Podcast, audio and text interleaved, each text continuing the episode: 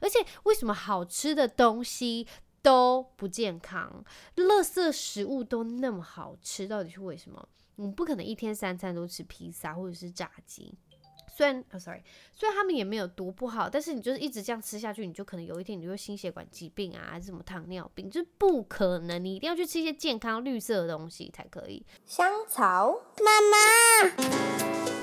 ，Hello，欢迎收听香草妇女日志，我是香草职业妇女克罗伊，你们可以叫我罗伊。这一周你们都过得好吗？这几天我骑车去上班的时候，在早上真的有一些凉意，我觉得非常舒服。可能就是高雄在一整年当中最宜人的气温，不过到了中午还是会热起来，但是晚上啊。傍晚要接近晚上时候，就是骑车回家还是很舒服，就是没有那种很炎热、很闷的感觉了。现在是九月底左右，所以对，差不多已经要进入秋天。但是，我觉得高雄可能要到十一月、十二月才会觉得冷。我认真觉得。夏天的衣服比冬天的衣服还要不好看，就是冬天衣服，我觉得所有的那种大衣还是什么毛衣，我都觉得非常的美，所以我非常喜欢穿冬天的衣服。不过，就生活在高雄，其实很难穿到。冬天的衣服，除非我印象中就是跨年跟过年那一阵子会比较冷一点，不然其他时候真的非常难穿大衣啊，还是什么。我跟你讲，老贾他真的长袖可能只有五件而已，其他时候他就只穿一件，他就是百年以来一直都在穿的那件外套，一百零一件就是那一件外套，然后那件帽 T 就这样，然后他其他时候他真的是三百六十五天在高雄都是穿短袖。And 短裤，不过呃，去年好像有特别冷，还是前年，他就是就认真在穿长裤，然后回来会在那边说好冷，要冷死。不过真的，我觉得高雄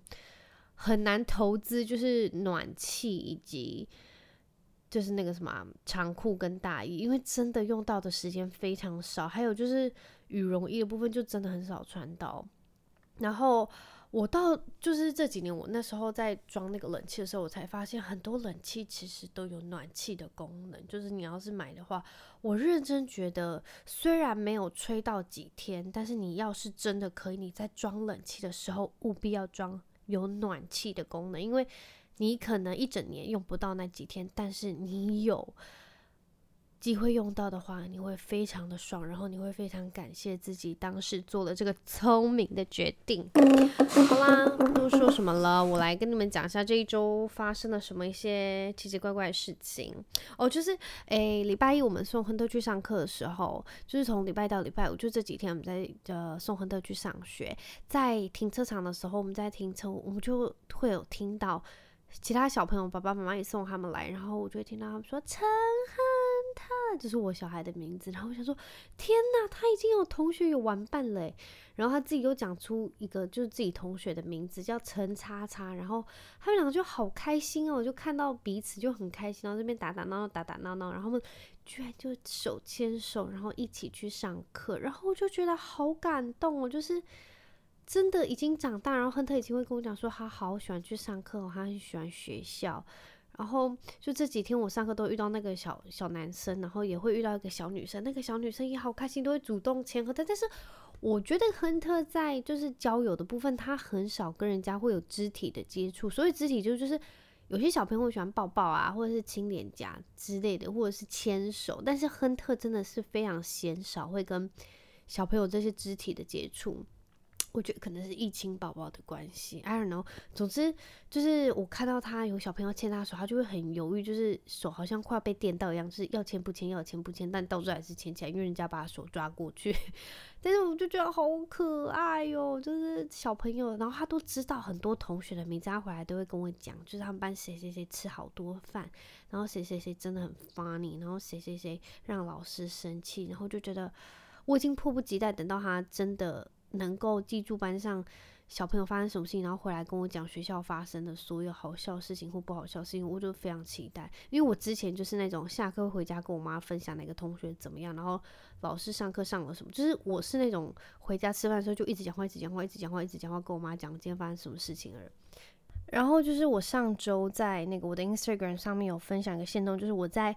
呃，我们家亨特的联络簿上问老师，就是他在学校的呃表现状况如何，然后被挑食啊，或者是有没有一些情绪失控的问题，因为这在家里还蛮常出现的，所以我很怕就是在学校是不是老师没有跟我讲，或者是在学校发生的时候老师可能没有注意到之类的总，总之我就很想知道他在学校的状况，但是老师就跟我讲说他需要吃又快又多，然后表现的又就是没有什么情绪失控的问题。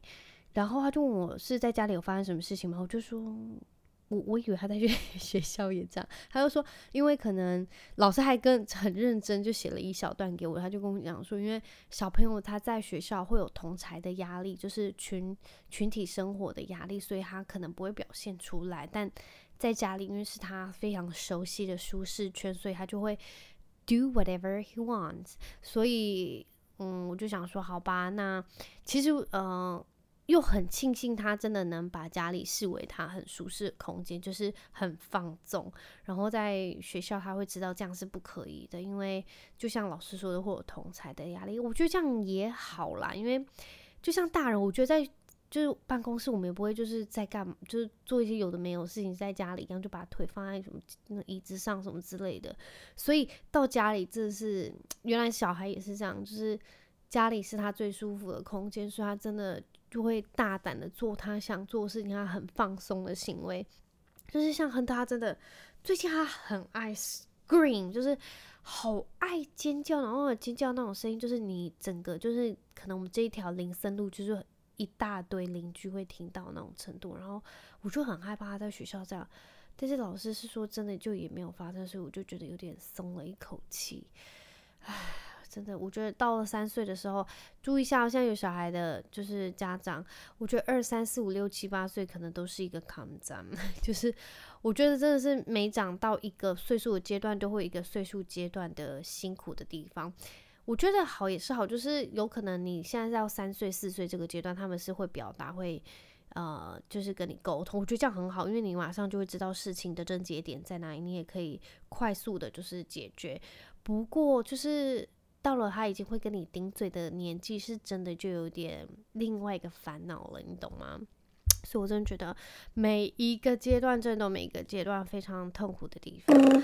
好啦，诶、我不知道你们知不知道，嗯，最近啊，在那个网络上有掀起了一波，就是 Ariel 的那个电影的一个问题。你们记不记得，就是？小美人鱼，她在卡通的时候，她是一个看起来是白人演的主角，但是因为最近那个真人版要上了，所以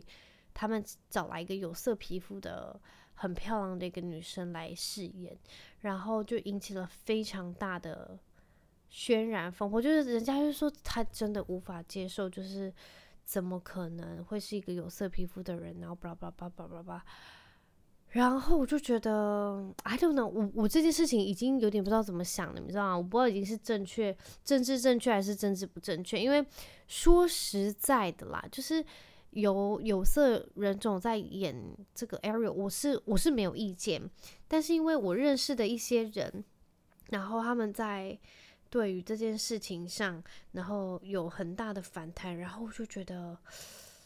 果然世界上真的是。一种米养百种人，因为他们就说什么，怎么可能？我绝对不要让我的小孩或者是他认识的人去看这一部，因为他们觉得完全有违于什么原著啊什么之类的，就是原本的那个原创那个卡通的白皮肤的女孩，然后就觉得好像也没有那么严重的嘛，但是就让我想起我前阵子不是我在说到那个。谁啊？巴斯光年的电影，然后里面有那个女女的接吻，就是亲吻的那个画面，然后就被非常多国家禁止演出，或者是卡掉还是什么之类的。然后就觉得啊，就在宗教这个部分，好像是真的很，因为有些国家，有些国，嗯，那一些 LGBT 什么的那个，他们是在那个国家是完全禁止的，然后就觉得。真的还蛮可惜的，因为那部电影要是真的很好看，你会因为那个部分会没有办法。我相信他们应该也真的都 give a shit。不过说实在的，在言论自由跟想法自由，还有就是很像是我们国家是同性婚姻是合法的情况下，我真的很难想象其他的国家他们这件事情是违法的。就是我觉得很可惜。你们知道有一个男明星叫诶、那个 Harry。他他之前有在一个 band 叫什么 One Direction，不是不是不是，我忘记了。然后总之那个 Harry 他叫 Harry Star，他之前有跟那个嗯泰勒泰勒斯交往过。总之我好喜欢他，我真的超爱他的。我觉得他唱歌好好听，然后长得非常有个性，然后我非常非常爱他的穿衣风格，因为。他穿衣非常大胆，除了就是他把很多女性的元素加入在他的穿衣风格之内，我觉得他超级有品味。然后总之，我那个朋友他跟我讲说，他一刚开始非常爱 Harry，然后但是因为他开始变得很娘，他就不爱他。然后我就觉得 so sad，就是你明明是一个喜欢他音乐啊，或者是他演出什么的人，但是因为他的穿衣风格已经变得啊，算了啦，是就是。这是大家的自由，只是我就觉得，因为那个人他穿成这样，然后就觉得他很娘，然后就开始就是拒绝追踪他，或者是不喜欢他，我就觉得真的好可惜。然后你们另外知道另外一个男生，那个叫什么？呃，Call Me By Your Name 那个男主角，他他的名字叫提姆吗？还是什么 Tim 还是？T 开头的，然后他有演那个 Dune，是 Dune 啊，那个念 Dune 嘛，就是一部也很有名的电影。然后他就卷卷发，然后他长得超级帅，他真的是完全小鲜肉，而且身材非常就瘦瘦帅帅的，然后脸真的是有棱有角。然后因为他前阵子出席了一个非常呃厉害的那个。呃，什么活动？然后他穿了一件肚兜还是什么东西？就是哦，他穿了一件红色大红色的露背的一件很夸张的衣服。然后我那个朋友跟我讲说，他真的也无法接受。我就觉得好可惜，因为他之前跟我讲过，他很喜欢他，然后他就觉得他好帅，演戏也很会演。然后但是因为他就这件事情，他又不爱他，然后就觉得嗯，就真的很可惜了。我只能这样子说了。然后我就讲一件事情，最近啊，亨特。他居然开始就在睡前问我：“Mommy, are you proud of me？” 然后我就想说：“Yes, of course I'm proud of you。”他是怎么会在就是那么小的年纪就会开始介意我没有 proud of 他？我就觉得，我就觉得。很很多时候是有时候他做了什么事情，然后我就会很开心，我就会鼓励他，我就说哦，你好厉害哦，妈妈真的很以你为荣。就他做了一些事情，我就觉得他真的很厉害，我觉得让说妈咪 so proud of you。然后他居然会开始问我说，妈咪 are you proud of me？我想说你真的能理解就是 proud of you 吗？然后他居然这样子问我的时候，我就觉得我开始有压力，我是不是不应该这样对他说？就是已经给他。这样那么满的那个鼓励，然后要是他这样问我，当然我一定会每次跟他讲说，of course，就是很多时候，但是当然他做错事情他问我，我当然是会跟他讲 no。不过就是他在那么小，他这样问我，就觉得是不是我有点给他太大的压力的？他居然已经开始问我，Mommy are you proud of me？我就觉得我是不是在鼓励的部分可能需要。就是缓缓，不要那么夸张，那么极致。然后就是呃，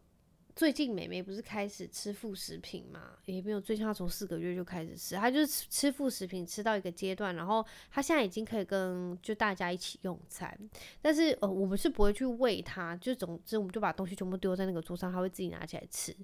然后我就在上个礼拜的时候，我就看到一篇文章。我认真觉得，就是这篇文章应该要让非常多的家长应该要收录在那个什么妈妈手册还是什么宝宝手册里面，因为呃，我跟你们讲过嘛，就我们有一个邻居，他生了两个小孩，然后他小孩已经五六岁了，他也他可以拒绝说他不想要吃东西，他只要喝奶，然后他就只要喝奶，然后他就可以去睡觉，然后我就觉得怎么可以这样？但是因为他的家长跟他阿公阿妈完全不在乎，反正他们不要饿到就好了，然后他就是。小朋友他们可以说，他们就不想要吃任何正餐，他们只要喝奶，然后我们就可以，呃，结束一餐，然后去睡觉这样子。然后在我跟我其他家人听起来，就是会很不可思议。但是啊，反正他们开心就好。但对我来讲，真的不可思议。总之那篇文章，他就是在说，小朋友一定要练习咀嚼能力，因为你咀嚼，你的牙龈才会运动到。然后其实你的牙龈，就是在你咀嚼的时候，你脸部的肌肉跟牙龈。的那个血液循环什么是，其实对你的大脑发展跟你的牙床、你之后的牙齿排列来说非常的重要。就是你咀嚼、你咬、你咬，它对你的牙齿长的那个方向啊，或是呃速度什么之类，就是那整篇文章来说，小朋友就是要不断的咀嚼。然后你知道很，因为我妈她就是。可能她在帮我照顾 Freya 的时候，我妈会自己煮稀饭什么，她就会顺便喂 Freya。但是完全 OK，就是他就是妈妈照顾我已经很感谢，所以他怎么样照顾我已经是完全没有任何的，就是吃的这部分是 OK，不要跟他吃些奇奇怪怪的东西我都 OK。所以他喂他稀饭是 OK 没有问题。不过我就跟我妈妈讲说，你一定要让他拿东西咬，让他练习咬，然后他才有办法。有有能力去练习吞咽，然后去分辨什么是硬的，什么是软，它也可以吃。就是它其实一直算是身体的记忆，所以我觉得很重要。然后我看完那篇文章，我就觉得真的是要让大家知道，就是咀嚼能力对小朋友来说有多重要。然后我看完另篇另外一篇报道，他是说那个是一个幼教老师他写的，他就是他从以前在带他们班上的同学。他就说，在吃这件事情让老师真的很为难，因为有些家长他会把东西切得非常小块，然后可能他就很害怕小朋友噎到什么，所以他们就会非常小心。然后他可能已经长很大，说他已经没有办法，他完全没有办法好好吃一块就是芭乐。就是芭乐算是有硬度、有脆度的东西，所以它完全没有办法吃。你必须要切得很小块，然后它可能其实还会凸出来，所以它没有办法吞。因为它可能在它的成长过程中，它没有办，它没有经历过这样，所以它也会怕还是什么这些，所以它的身体拒绝了这件事情，它大脑也没有办法会让让它想要吞下，因为它不习惯。所以就是他说，在吃这件事情上面，就其实可以反映出很多家长在带小孩。呃，怎么样带小孩，然后让他们吃上面有很多问题，然后我就觉得，我觉得我在小的时候，我可能真的没有训练过吃茄子，或者是吃青椒，然后我是到很大的时候，因为我妈都不会逼我们，所以到很大的时候，因为我不会。主动去碰那东西，但当我的身边的朋友，我已经意识到他们很喜欢吃这些东西，我就会想要尝试。因为我之前是完全不会主动，然后我吃完就觉得，因为有些人，我跟你讲哦，就是很多时候你真的是被身边的人影响。我之前有朋友很讨厌吃葱，很讨厌吃青椒，然后我在我听到的时候，我就觉得哦，我也不喜欢，就是因为我原本不会去碰它，但当他说不喜欢，他一直跟我形容它有多难吃、多臭的时候，我就哦，我也不喜欢。但其实。我已经跟他没有那么好，或是我们没有那么常接触的时候，我我要是不小心吃到，或者是我主动想要再去尝试的时候，他其实真的没有那么糟。就是你一定要让他尝试，你懂吗？就是 you gotta give it a try，你要就试试看。因为像亨特他在我们餐桌，他有时候他看到那个就是有关于叶菜类的东西，像我妈就煮什么。地瓜叶啊，或者是我们会去买什么烫空心菜那种东西，然后他看到那种绿绿的东西，他不喜欢，他就跟我说他不要吃，他不要这种叶子的东西，他不要 veggie。然后我就跟他讲说，你可以不要，但是你要先试试看，就是你一定要先尝试。你真的不喜欢，那你就不要吃。不过你一定要先试试看，因为说不定你会喜欢。就是我不想要让他漏了这个机会，让他尝试，因为说不定他真的会喜欢，因为。真的非常多次，他只要看到他没有看过的东西，他就会拒绝，他就会拒绝要去尝试，拒绝要去吃。但是我跟他爸就会说，Hunter，you gotta try it，it's really good。就像是我们今天去那个 To Be Smooth 还是什么 To Be Smoothie，就是买了一杯诶红红的东西，然后他看到就说我不要，因为他爸就说你要不要喝一口，真的很好喝，而且很健康哦。然后他说我不要，他就连看都没看，他就说不要。然后他就到时候他玩到很渴的时候，他就赶快把它拿来灌。然后他先喝一口，就是用一种很惊恐的眼神喝一口。结果喝完他一直灌，因为真的很好喝。但就是小朋友就是这样，就是他有可能看到他不熟悉的东西，他就会先拒绝。不过我觉得一定要先鼓励小朋友，就是试试看。你试了真的不喜欢，你不要吃没关系，但是你一定要试试看，因为像亨特之前很讨厌吃豆芽菜，但是他爸又不喜欢豆芽菜，你知道，所以就是也很难 balance，就是他爸也不喜欢，但是要逼小孩吃，但我们没有逼他吃，我们就说亨特吃吃看，豆芽菜真的很好吃，脆脆的，里面很 juicy，然后他就一刚开始他就也不喜欢不喜欢，但是他看到我狂吃，因为我都会捡他爸的豆芽菜来吃，但是他看完他就说我也要，就是他现在就会跟我们要豆芽菜来吃，就是我觉得一定要去尝试，因为。小朋友说不定是真的喜欢的，所以在这件事情上面，我觉得，呃，要是你们都有小孩，我非常强力的推推荐你们一定要让小孩多方尝试，然后可以的话，在没有危险情况下，真的要让他们试着去咀嚼，因为我觉得对牙齿排列，因为我之前就是很小时候，我牙齿非常乱，我是长大才去那个矫正。我觉得牙齿的排列真的非常重要，因为咀嚼会影响到你牙齿的那个齿列，然后还有你的咀嚼肌，然后你的脸的形状。所以，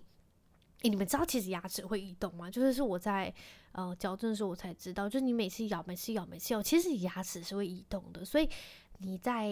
就是咀嚼的时候，其实是对牙齿排列很重要的一环。因为我弟呀、啊，他就是到长大，他现在还有一颗乳牙没有掉下。忘记他跟我讲为什么了，他那颗牙齿现在很小，还很小很小，还挂在他的那个牙龈上，就他像一颗正常牙齿，不过很小，因为那是他的乳牙。然后我也不知道为什么，我觉得好像可能是他有缺牙还是什么之类，但是医生又说你可能是小时候真的就是没有咀嚼很多，然后让牙齿能够呃呃移动还是什么让它掉下来什么之类的。总之我就觉得总就是把它全部总汇起来。就是要去咀嚼，一定要去鼓励小朋友咀嚼。然后那些来不及的真没关系，再去矫正。但是要是真的，你们现在身边有你们自己的小孩或者是其他的小孩，请鼓励他们多多去咀嚼，因为对他们来说无贺不败。不过就是不要吃一些小朋友不要吃一些太硬的东西，可能会造成就是噎到的就危险性。不然真的咀嚼可以让小朋友的牙床发展很好的话，真的是无贺不败，好不好？好。另外一件事情，就是我想要跟你们，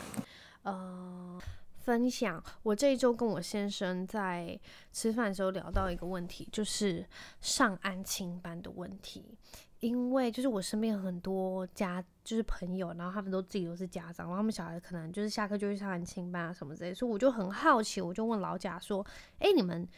那时候在上课，你们有去上安亲班？他说没有、欸，诶，就是他从以前到现在都没有去过什么补习班还是安亲班，就他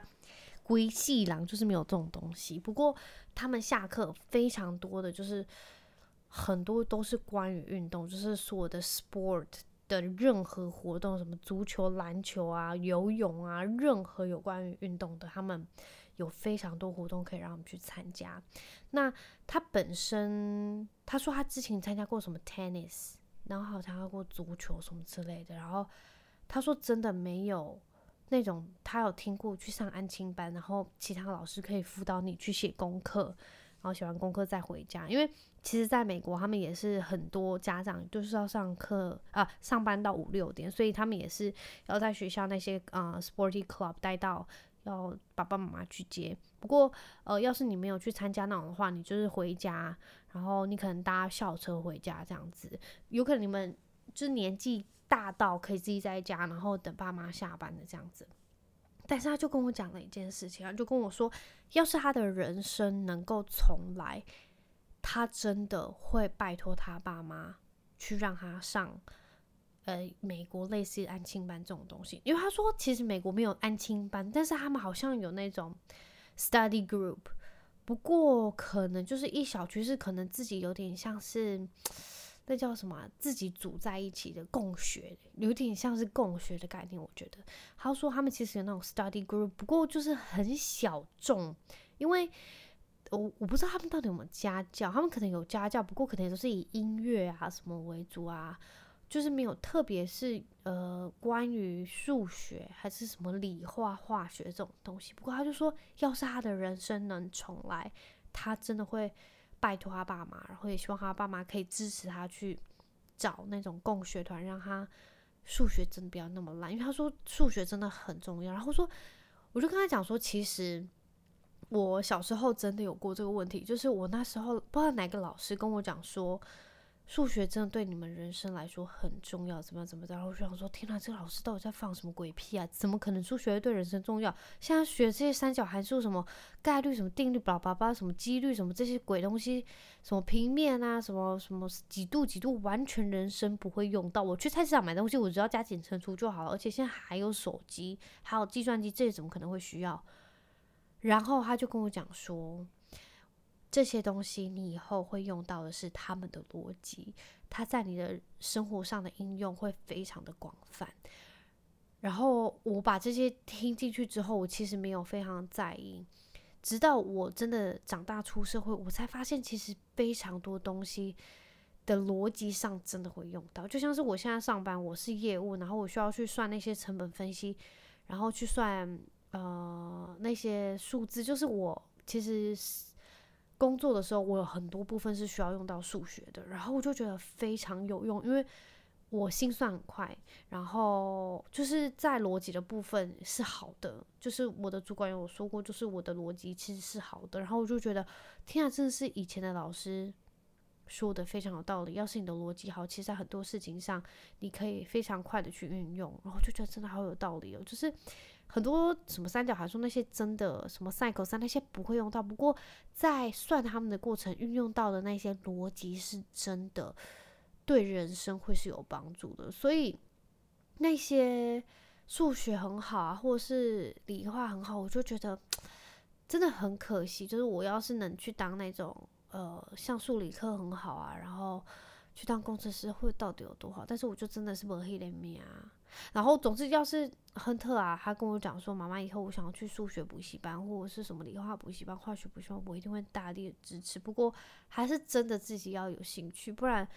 很痛苦。我有一阵子就是在补那些东西，就背志愿的时候，其实是真的很痛苦的。然后。很多时候，真的是你走过来，你才会知道那些东西可能对你人生来说是真的很重要，但是已经太晚了。就像老贾这样，他就说，要是他那时候认真去学数学，或者是他去上那些课、那些班，还有人可以问的话，其实对他的人生来说真的很重要。然后老贾就跟我讲说。嗯，要是亨特他要是长大，他想要去安亲班或者这个学校，他完全会大力支持。然后我就跟他说，我回家就可以教他啦。我数学那么好，我数学其实也没有到那么好，反正就是可以过。然后他就说，我跟你们讲，就是真的，你回家可能就会很累，然后你可能还会教到脾气都来了，就是还会打坏你的亲子关系。就是要是能让别人去代劳的话，其实真的就让他们去。然后就觉得好像真的有道理，因为最近我在教亨特折被子跟折他的床垫，就是我每次教到就那么简单的东西，你把角角对角角折起来，再折起来，再折起来就好了。为什么你都完全记不住呢？就是我真的会教到就脾气来，只是在折被子而已哦。然后就实在无法想象，我就要教他加减乘除，我就觉得 so sad。哦，对，我还听到我最近有个朋友他。的那个小朋友最近上小一开学，然后他就说他小朋友在上课的时候已经就是不想去上课，然后每次上课上下课都会哭哭，因为他的婆婆们啊或者是什么都没有办法跟得上大家，然后好他可能在考试的部分就在班上是很落后，所以他就信心自信心遭受到打击，然后我就想说天呐！这压力也太大了吧，才小一耶。然后他就说，其实那时候非常多家长在升小一的那个暑假，就让他们小朋友去上那个冲刺班，就是让他们在呃上课前，然后可以马上衔接到小一的课程。然后因为我朋友可能在这方面的资讯没有那么的像其他家长那么的那个诶前，就是那么前面，所以他就是没有跟上跟到这个，所以他就小朋友到。开学之后才有才发现这样的状况，然后我想说，要是是我一定会这样子啊，就是怎么，就到底大家要有多超前部署，到暑假就要开始上那些冲刺班，就压力真的很大。然后他大到他就是他自信心受打击到他不想去上课，然后上课前又很难过，然后就觉得 真的很难呢，就是。要让小朋友有很快乐的童年，但是又要让他们跟得上大家，因为现在竞争那么大，连小英就要会啵啵么，然后会写啊写啊读啊什么之类，我就觉得哦，我现在开始就要教亨特很特别朋友，然后一二三四加减乘除，我希望可以就是在他小一前，就是他压力不要那么大，就是可能还跟我讲说他不要去上课什么之类，然后压力很大。我自己压力才大，我现在光看我朋友这样子了，我真的是。然后跟你们分享一件事情，就是今天我吃饭吃到一半的时候，我非常认真看着我的老公，然后就看他，然后就跟他突然分享了人生一个非常哲学的问题。我就跟他讲说，你不觉得我们人生从头到尾就是追求要长寿，然后要变得成功，要做事情要有意义吗？然后他就想了想，就跟我讲说。对啊，就是好像从以前到现在，自古到现在以来，每个人都会跟你每每篇文章，或者是你吃什么，人家都会跟你讲说怎么吃比较健康。那为什么要健康呢？因为你就要活久一点，你才不会有病痛。那有些文章就跟你说你要积极啊，你要就是要有非常多很远大的野心啊、梦想啊，你要去完成你想要完成的事情。然后我就觉得这。从头就从以前到现在就是都那么累耶，而且为什么好吃的东西都不健康，垃圾食物都那么好吃，到底是为什么？我们不可能一天三餐都吃披萨或者是炸鸡，虽然哦，sorry，虽然他们也没有多不好，但是你就是一直这样吃下去，你就可能有一天你就会心血管疾病啊，还是什么糖尿病，就是不可能，你一定要去吃一些健康绿色的东西才可以，然后。像我要是突然有些时候怠惰了，我也没在干嘛，我只是怠惰，可能就躺在那边，然后可能放空个十分钟，然后我就会开始对自己的人生开始感到非常的愧疚，就是我为什么没有好好利用那十分钟呢？你们懂吗？就是好像这个社会的氛围就会一直跟你讲说，就是 push 你要就是很努力啊，你不可能松懈，你一定要 do something，你一定要做一些有意义的事情嘛，就是浪费人生。有些人人生没那么长，他们就没有办法说叭叭叭。